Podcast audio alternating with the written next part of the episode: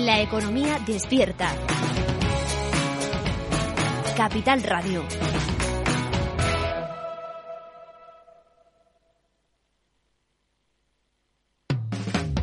Capital, la Bolsa y la Vida.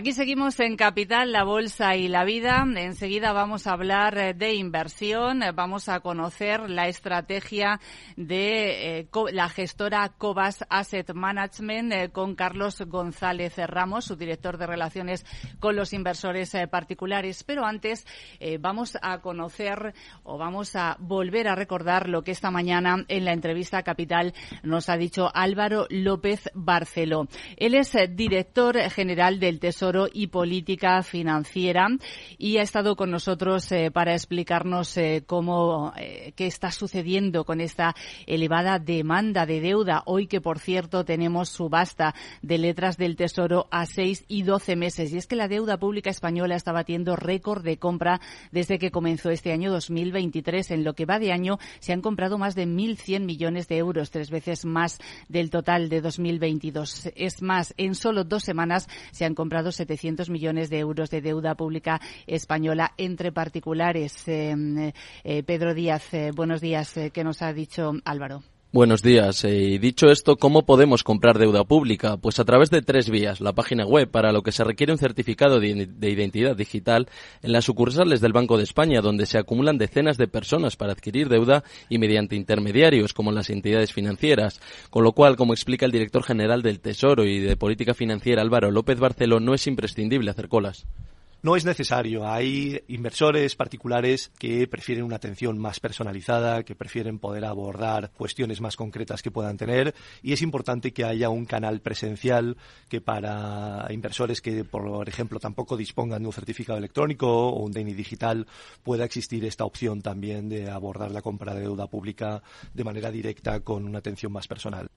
De hecho, como decía Sandra, a partir de hoy el Banco de España exigirá contar con cita presencial para realizar los trámites derivados de la, adquisición de estos títulos. El Tesoro se ha convertido en el anhelo de los inversores conservadores, pendientes precisamente este martes de la nueva emisión de entre 4.500 y 5.500 millones de euros. La realidad es que los valores del Tesoro ofrecen a los inversores una combinación muy atractiva, como explica el director general del Tesoro. Los valores del Tesoro, nuestras letras, nuestros bonos y obligaciones ofrecen una combinación de seguridad, rentabilidad y liquidez que los hace muy atractivos. Precisamente Álvaro López Barceló sitúa la clave del éxito actual de la deuda pública española en la demanda. La demanda, eh, y en ese sentido, no solo en los últimos meses, sino también en el conjunto del 2022, el hecho de que las peticiones hayan superado en dos veces y media la cantidad que pretendíamos emitir es eh, una señal de confianza y de solidez que, eh, bueno, pues da solidez, da seguridad a nuestras emisiones, ¿no? Por otro lado, la inversión extranjera se mantiene estable y alrededor del 40% de la deuda española está en poder de inversores internacionales. Gracias, Pedro. Enseguida vamos ya con la entrevista a Carlos González Ramos. Capital, la Bolsa y la Vida.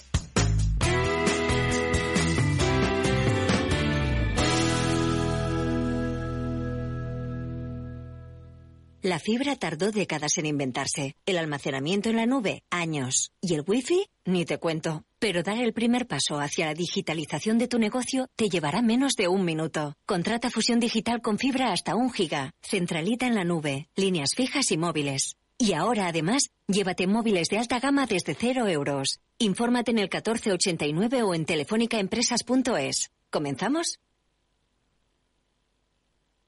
Hey, asistente, ¿cuál es el mejor fondo de inversión del año? Hay aproximadamente 54 millones de resultados. ¿Quieres que los lea? Buf, mejor que no. Puedes seguir buscando entre millones de contenidos, pero un asesoramiento de calidad solo te lo dará un especialista. En Renta 4 te ofrecemos un servicio de asesoramiento gratuito siempre que lo necesites. Entra en r4.com y descubre cómo te podemos ayudar. Renta 4 Banco. ¿Quieres más? Nace Dirigentes Club, un espacio único donde cruzamos las historias de nuestros dirigentes, un entorno de networking para generar vínculos profesionales, la mejor plataforma de nuevos conocimientos y tendencias, un club donde ofrecemos a nuestros dirigentes los mejores planes y servicios, porque juntos alcanzamos el éxito, porque juntos sumamos. Descúbrelo en dirigentesclub.com.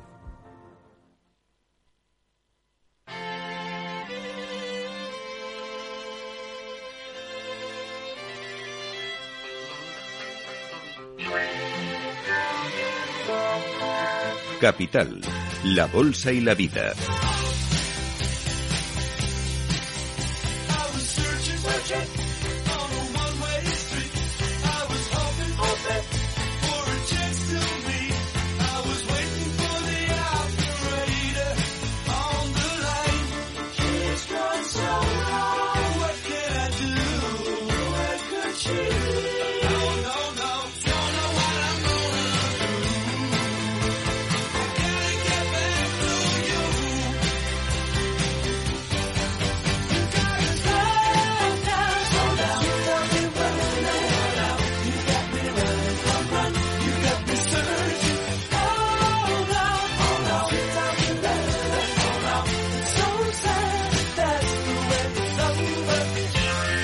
Damos ya la bienvenida a este espacio a Carlos González Ramos, él es director de Relaciones con Inversores Particulares eh, de la gestora Cobas Asset eh, Management. Eh, Carlos, buenos días y bienvenido a Capital Radio. Buenos días, un placer estar con vosotros. Bueno, estabas escuchando con atención esas declaraciones que esta mañana nos dejaba a primera hora aquí en Capital Radio Álvaro López Bermejo, el director general del Tesoro y Política Financiera. Ahora de repente los inversores se han vuelto locos por hacerse con deuda pública del Estado. Hemos visto esas fotografías con largas colas en el Banco de España. Aunque vosotros nos lleváis eh, o no estéis especialmente especializados, valga la redundancia, en renta fija, pero bueno, algún comentario si me puedes hacer, ¿no? sobre, sobre a qué se debe esta elevada demanda y cómo está cambiando los inversores españoles. Sin duda, eh, es evidente que la renta fija, después de las subidas de tipos de interés que estamos viendo, eh, está ganando otra vez interés en cuanto a la rentabilidad, ¿no? Venimos de quizás dos años, el 21 y el 22, donde las rentabilidades que estaba dando la renta fija pues eran bastante pobres, incluso como todos saben, pues eh, negativa en caso de depósitos etcétera. Y ahí, pues evidentemente, pues ahora esta subida de tipos está haciendo que vuelva a haber un, atractivo por, pues por ejemplo, por las letras del tesoro, como estamos viendo, ¿no? Con, con estas colas. A pesar de ello, y como bien has dicho, nosotros en, en Cobas, donde creemos que realmente se genera valor, es en la renta variable. Aún así, tenemos eh, una cartera de renta fija, un fondo eh, de renta fija en el cual, precisamente a raíz de toda esta situación que se está dando con, la subida de tipos y, una mejora en, los rendimientos de renta fija, hemos hecho algunos cambios en el folleto eh, ahora recientemente para poder incrementar incluso las posiciones en algunos valores, sobre todo más vinculados a, obligaciones privadas, es decir, bonos corporativos. Pero bueno, evidentemente ahora la renta fija pues puede ser un refugio para aquellos ahorradores que no se sientan cómodos con la renta variable, ¿no? Yo creo que al final, si, si tú como inversor eres capaz de, invertir en renta variable, a largo plazo debes tener mejores resultados, eh, pero es evidente que no todos los ahorradores son capaces de hacerlo, ¿no? De hecho, nosotros en Cobas tenemos una, lanzamos una aplicación hace un par de años que se llama Investor, que estudia un poco los sesgos emocionales de los inversores, y ahí lo que hemos visto además es, precisamente es eso, ¿no? Que los inversores que invierten en renta fija normalmente tienen un sesgo de aversión a la pérdida bastante grande y también de efecto rebaño. Decir, muchas veces cuando el mercado empieza a corregir hay un trasvase ¿no? de fondos de, digamos, de renta variable hacia, hacia posiciones más conservadoras y también suele suceder ese efecto de, oye, si se van todos me voy yo que no voy a ser el que se quede aquí. ¿no?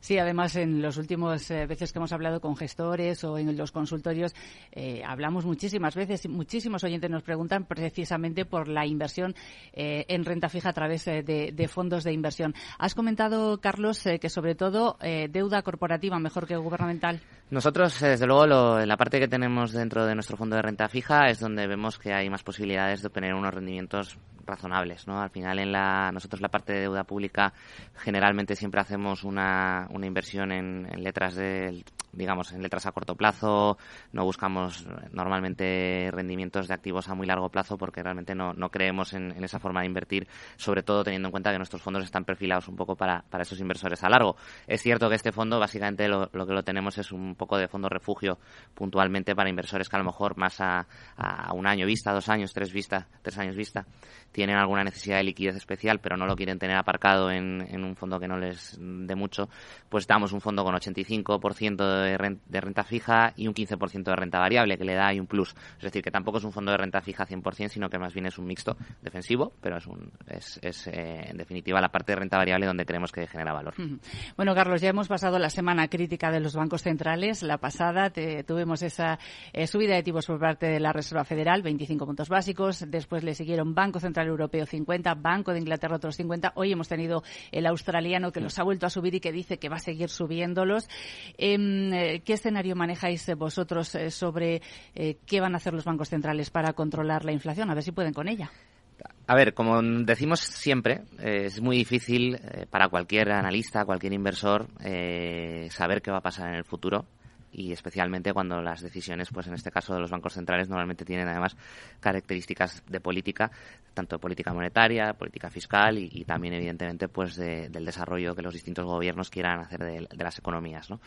Teniendo partiendo de esa base y que nosotros no somos eh, no tenemos la bola de cristal y que tampoco el escenario macroeconómico es lo que nos, nos preocupa en exceso a la hora de invertir porque nosotros lo que nos gusta es analizar bien las compañías entenderlas bien digamos más un, un análisis micro eh, y que ahí dentro de los fundamentales de esas compañías ver que van a ser compañías que van a ganar dinero en, en los próximos años.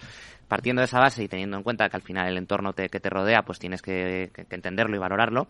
Y para ello nosotros nos solemos apoyar en el marco de la Escuela Austriaca de Economía que creemos que, que nos da muchas pistas de, hacia dónde pueden eh, ir los ciclos económicos, pues vemos que, esta subida de los bancos centrales de tipos, a pesar de, que el mercado está descontando que ya no, bueno, o intentando que no vayan a subir mucho, hay muchos mensajes en ese sentido, es evidente que por lo menos en, la Fed y, el BCE todavía no han dado su brazo a torcer en el sentido de que no van a hacer una rebaja de esa subida de tipos, con lo cual lo esperable es que de aquí a final de año siga habiendo esa, una subida eh, moderada, pero subida al fin y al cabo, porque la inflación, a pesar de que estamos viendo que, cae algo, eh, sigue habiendo una inflación muy alta. Es decir, es verdad que no crecemos a tasas del 10% o del 11%, pero sigue creciendo una tasa del 7, del 8 o del 6. Entonces, eso siguen siendo inflaciones muy elevadas de donde venimos. Por lo tanto, no les va a quedar más remedio a los bancos centrales que seguir aplicando unas políticas más restrictivas. Todo esto viene al final eh, no de la situación que se dio el año pasado por el tema de energético a raíz de la guerra de Ucrania y Rusia, etcétera, ¿no? sino que viene de más atrás de unas políticas monetarias ultra expansivas que han conllevado a que la situación ahora es que hay que drenar todo ese exceso de liquidez, ¿no? Y eso pues lleva su tiempo y por desgracia pues eh, aunque a pesar que estamos viendo que hay buenos datos de empleo en Estados Unidos, por ejemplo, eso no quiere decir eh, que podamos quitar ya el, el, el, digamos la alarma de o viene la recesión, ¿no? Veremos a ver qué sucede y de hecho lo que está sucediendo es que precisamente con esos buenos datos de empleo lo más probable es que los tipos no los bajen porque no creen que hay una ralentización económica, con lo cual, bueno, pues veremos hacia dónde va, pero tiene pinta de que no, no va a ser a corto plazo una bajada. No, y sencillo esto no es, ¿eh? Vamos a ver hoy qué nos dice también Jerome Powell, que está en el Club Económico de Washington, aunque en principio no esperamos que cambie mucho el mensaje respecto a lo que ya nos transmitió la semana pasada. Bueno, esta política monetaria que se está normalizando y nos comentabas antes, eh, eh, esto está provocando que las valoraciones fundamentales de las empresas eh, recobren el interés como un elemento importante a la hora de invertir, ¿verdad? ¿verdad? Totalmente. Al final, la, las compañías que, digamos, tienes tus flujos de caja que generan a más corto plazo eh, o tienes más visibilidad de ellos, más que a corto plazo, eh, evidentemente, pues una subida de tipos, si tú ves que, que, que esa compañía va a seguir generando unos flujos de caja estables a lo largo de los próximos años y esos tipos no le afectan, van a ser negocios pues que en principio van a tener unas mejores rentabilidades, ¿no? Por un lado el propio negocio y por otro lado en bolsa a, través de inversión en acciones. Normalmente las compañías de crecimiento sufren más porque al final tú estás viendo a más largo plazo sus flujos de caja que van a generar y con una subida de tipos es más difícil ver o tener visibilidad de hacia dónde van a acabar esos flujos en 10 años, ¿no? Compañías de crecimiento, pues de hecho lo estamos viendo, los resultados que se están empezando a presentar. Hemos visto como pues Alphabet, Amazon, Apple han presentado resultados un poco peores de lo esperado, ¿no? De hecho es uno de los puntos clave. Ahora comentabas antes, ¿no? Los bancos centrales ha sido la semana pasada. Seguiremos viendo pues eh, las noticias que van que van saliendo, pero ahora vienen las publicaciones de resultados de las compañías. Standard Poor's, por ejemplo, pues han publicado un tercio de, las compañías. Hay resultados buenos, hay resultados peores, pero en ese sentido pues eh, va a ser quizás lo que el catalizador de las próximas semanas en cuanto a lo que puedan hacer los mercados en general. Para nosotros en Cobas, fundamental lo que has dicho, es decir, buscar compañías que van a estar defenderse de subidas de tipos, que son capaces de defenderse de la inflación, em, evidentemente que tienen un margen de seguridad muy amplio, es decir, que hay un potencial de revalorización entre lo que valen en bolsa y lo que cotizan a día de hoy, es decir, lo que pagas versus lo que realmente el mercado eh, a futuro puede valorar. Y ahí nosotros pues nos sentimos muy cómodos con la cartera, creemos que puede haber unas rentabilidades bastante buenas eh, para lo que es el value en los próximos años, por, precisamente por este movimiento de subida de tipos, etcétera. Normalmente las compañías value son las que más favorecidas se ven. Y aparte además venimos también de, de pues unos años donde el value investing lo ha hecho peor que, que el mercado, que, que, las acciones de crecimiento, con lo cual también ahí hay un gap a, a corregir que nosotros pensamos que, que es el momento en el que se puede producir durante los próximos años. Carlos, has mencionado las tecnológicas. La verdad es que está claro que estas dependen muchísimo de los eh, tipos de interés, mm. como bien comentabas. Eh, hay algunos analistas que ya nos dicen que es el momento de volver a las que es el momento de volver a las tecnológicas. No sé si en Cobas eh, también lo pensáis. Nosotros no. Aparte que históricamente tampoco es un sector que nos haya gustado mucho porque la visibilidad del negocio no sabemos si dentro de 10 o 15 años va a seguir siendo lo mismo lo que conocemos hoy como Meta, Amazon, etcétera. No, no lo vemos tan claro como otros negocios industriales que sí, en principio, evidentemente siempre hay tecnologías disruptivas, pero, pero que creemos que sí tienen una, es más fácil de alguna forma entender hacia dónde puede ir el negocio. Eh, partiendo de esa base, creemos que las valoraciones todavía, a pesar de las caídas que tuvieron el año pasado, pues, pues están, digamos, eh, alejadas o, no suponen una valoración atractiva comparado con lo que tenemos en cartera. Es decir, ahora mismo nosotros en cartera mantenemos una posición importante en energía, cerca del, del 35% de la cartera la tenemos posicionada en compañías de, de, petróleo, de gas, en compañías que están alrededor pues de, de, ingeniería, de servicios, etcétera. Y luego tenemos pues compañías un poco más defensivas, compañías cíclicas, eh, compañías del sector retail, tenemos automóviles. Y buscamos nosotros al final negocios que puntualmente tengan unas valoraciones muy atractivas. Pensamos que las tecnológicas todavía no están ahí. Uh -huh. Que eso no quiere decir que no invirtamos en tecnología, porque muchas veces además está el, el tema de que tienes que estar en una de estas compañías, digamos, más conocidas para estar en el sector tecnológico y no es verdad. Es decir, hay muchas más compañías que también aplican la tecnología o se pueden considerar como tal. Por ejemplo, nosotros tenemos en cartera Samsung Electronics. Eh, tenemos también compañías que, aunque eh, lo que digo, no tienen la etiqueta de, tal, de tecnológicas, están haciendo procesos por detrás muy interesantes. Por ejemplo, tenemos una compañía de cobre, Atalaya Mining, que está con un, con un proyecto se llama Helix, de una nueva forma de extraer y de producir el cobre, que es tecnología pura y dura. ¿no? Sí, Entonces, sí, sí. de alguna forma, siempre hay eh, estas opciones alrededor del mercado que no son tan vinculadas a lo que todos podemos conocer o entender por tecnología, que están dentro de eso, que pueden ser factores disruptivos que hagan que esas compañías tengan subidas importantes en el mercado y ahí también pues nosotros evidentemente buscamos oportunidades. Mm. Carlos, has mencionado eh, la exposición que tenéis al sector energético, 35%, si no he anotado mal. Sí. Eh, es, eh, aún así, es cierto que habéis reducido el porcentaje ¿no? que tenía antes esa cartera. Eh, no, no sé cuál es el porcentaje que teníais antes, pero sí, sí, que lo habéis reducido, ¿no? Llegamos a estar por encima del, del 40 y tantos por ciento, 43 por ciento hace, hace más de un año y hemos ido reduciendo básicamente porque las compañías, pues algunas de ellas se han comportado muy bien, han tenido un comportamiento excelente y hemos ido deshaciendo posición y, y en el momento de ahí que puedes elegir entre, pues a la hora de rotar la cartera, pues hemos preferido a lo mejor añadir otras compañías que con las caídas producidas el año pasado, por ejemplo compañías farmacéuticas, eh, pues hemos entrado a precios muy interesantes y hemos de, de, deshecho, digamos, un poco esa posición en el sector. No invertimos en energía porque consideremos, o sea, no, es un fondo temático, ¿no? Que digamos, vamos a ir a energía porque ha pasado lo de Ucrania con Rusia y es el momento. No. Venimos ya cuatro o cinco años con compañías de este estilo en cartera quizás con un peso a lo mejor no tan importante, pero sí con un peso pues, relevante dentro de, nuestras carteras internacional e, e ibérica, y es porque vemos una crisis en la oferta de, de, energía. Es decir, veíamos ya cómo había una falta de oferta en el sector y eso pues ha llevado a las situaciones derivadas, evidentemente fue endotenante el tema de la guerra, pero que se está viendo cómo esa crisis de oferta en todo el sector energético pues eh, está, ha producido los problemas que hemos visto con las subidas de los precios de la luz, el gas, etcétera, ¿no? Entonces ahí nosotros dentro de energía consideramos que todavía hay margen de, que suba, por eso no hemos reducido más la posición.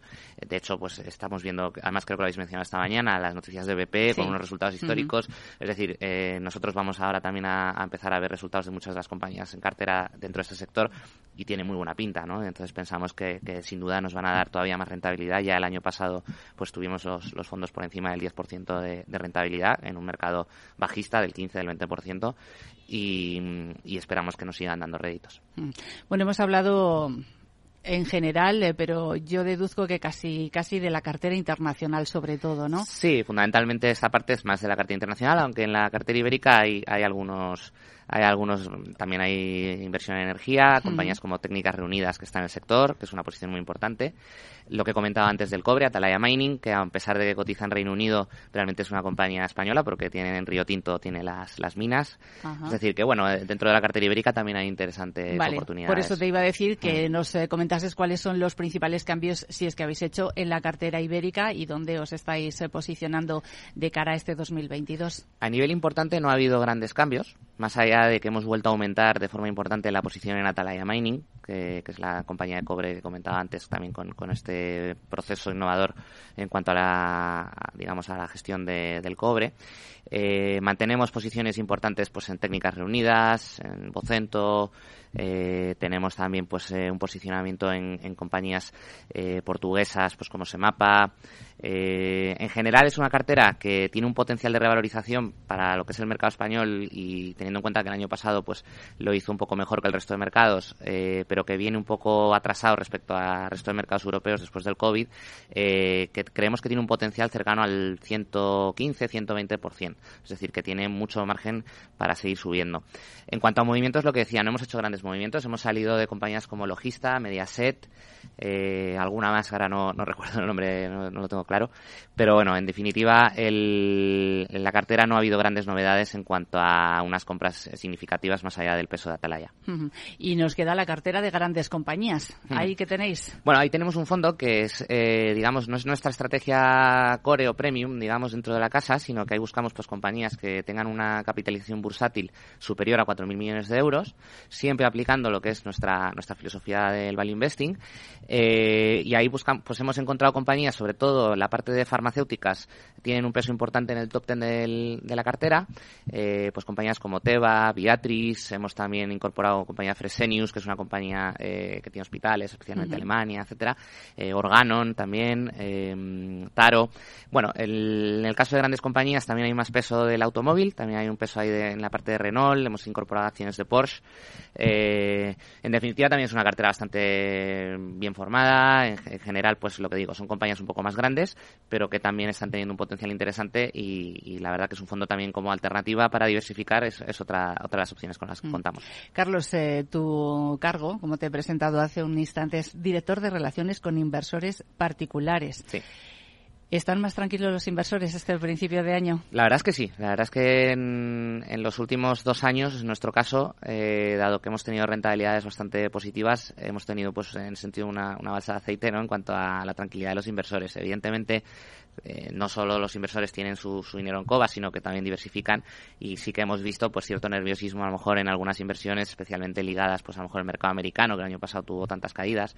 Eh, y bueno, eso al final lo que te lleva a entender cuando empiezan estos momentos de miedo o incluso también cuando viene la euforia ¿no? de los mercados, es que hay que gestionar bien las emociones, ¿no? Y ahí nosotros siempre a los inversores lo que les trasladamos es que hay que tener paciencia en las inversiones, que porque haya un año malo no quiere decir que ya eh, todo esté perdido, que lo importante es ver dónde está invertido el dinero, qué tipo de compañías son las que tienes, por supuesto confiar en el gestor, es decir, si no eres tú el que estás tomando las decisiones de inversión o comprando acciones directamente en el mercado y estás haciéndolo a través de una gestora y de un equipo, pues eh, que te, dé la confianza suficiente para saber que tu dinero está bien gestionado, ¿no? Esto es como cuando vamos al médico, al final, pues si tienes un problema del pie vas al podólogo, eh, no te vas al oculista, ¿no? Pues en definitiva, tener claro ese punto, ¿no? Es decir, que, que los inversores en general, en nuestro caso, están tranquilos, pero evidentemente cuando hay momentos de, pánico, pues hay que tomarlo de la mejor forma de manera, gestionar bien las emociones y hay un poco pues lo que comentaba antes, ¿no? Nosotros creemos que, esa parte de detectar tus sesgos es, fundamental y, oye, animo a,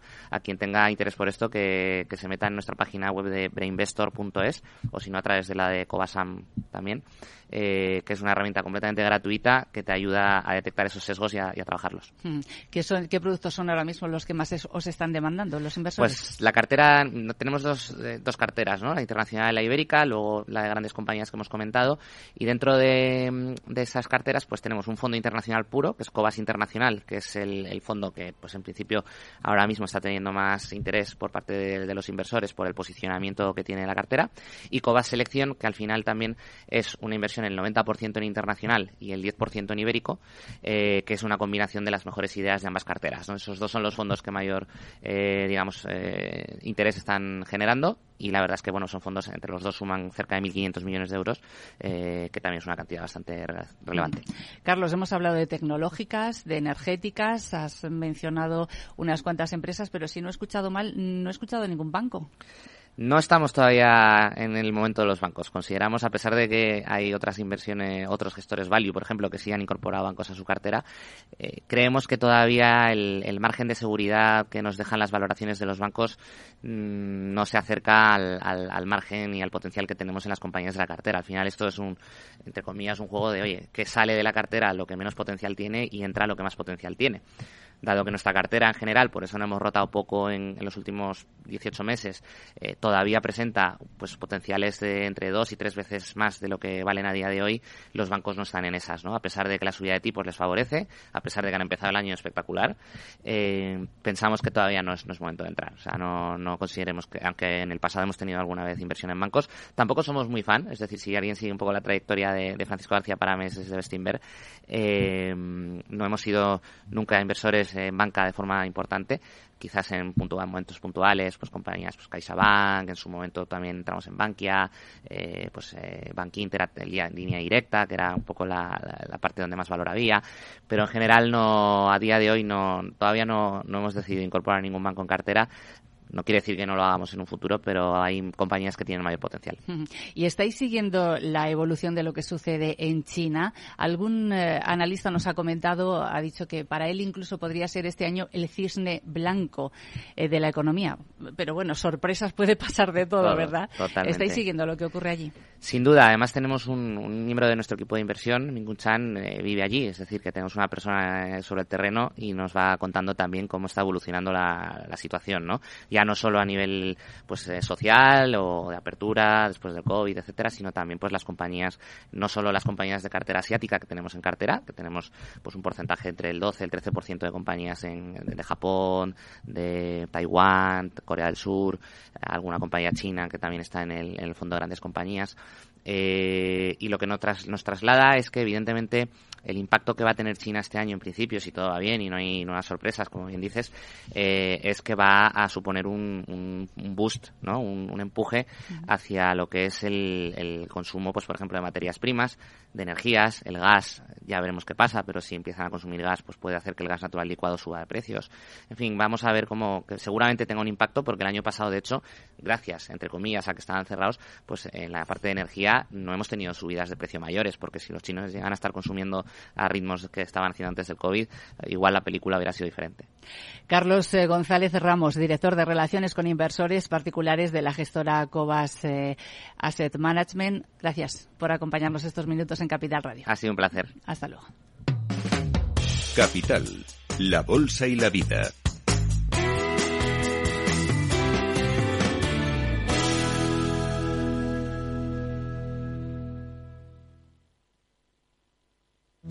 ¿Estás comparando hipotecas? Hay matices que marcan la diferencia. Hipotecas Cuchabank. Consúltanos directamente.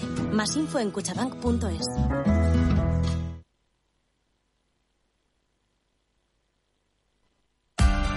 Capital Radio.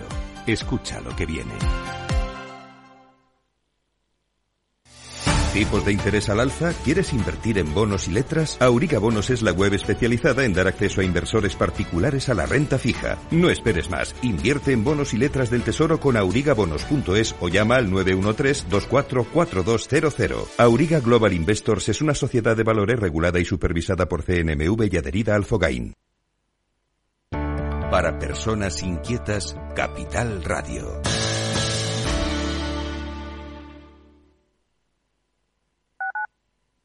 Capital Radio 103.2 Mesa y Descanso es el programa donde Mar Romero te acerca cada fin de semana los mejores productos, te invita a disfrutar de los buenos vinos de cada denominación de origen y a conocer restaurantes y lugares de ocio con un encanto especial. Mesa y Descanso, los domingos a las 13 horas, aquí en Capital Radio.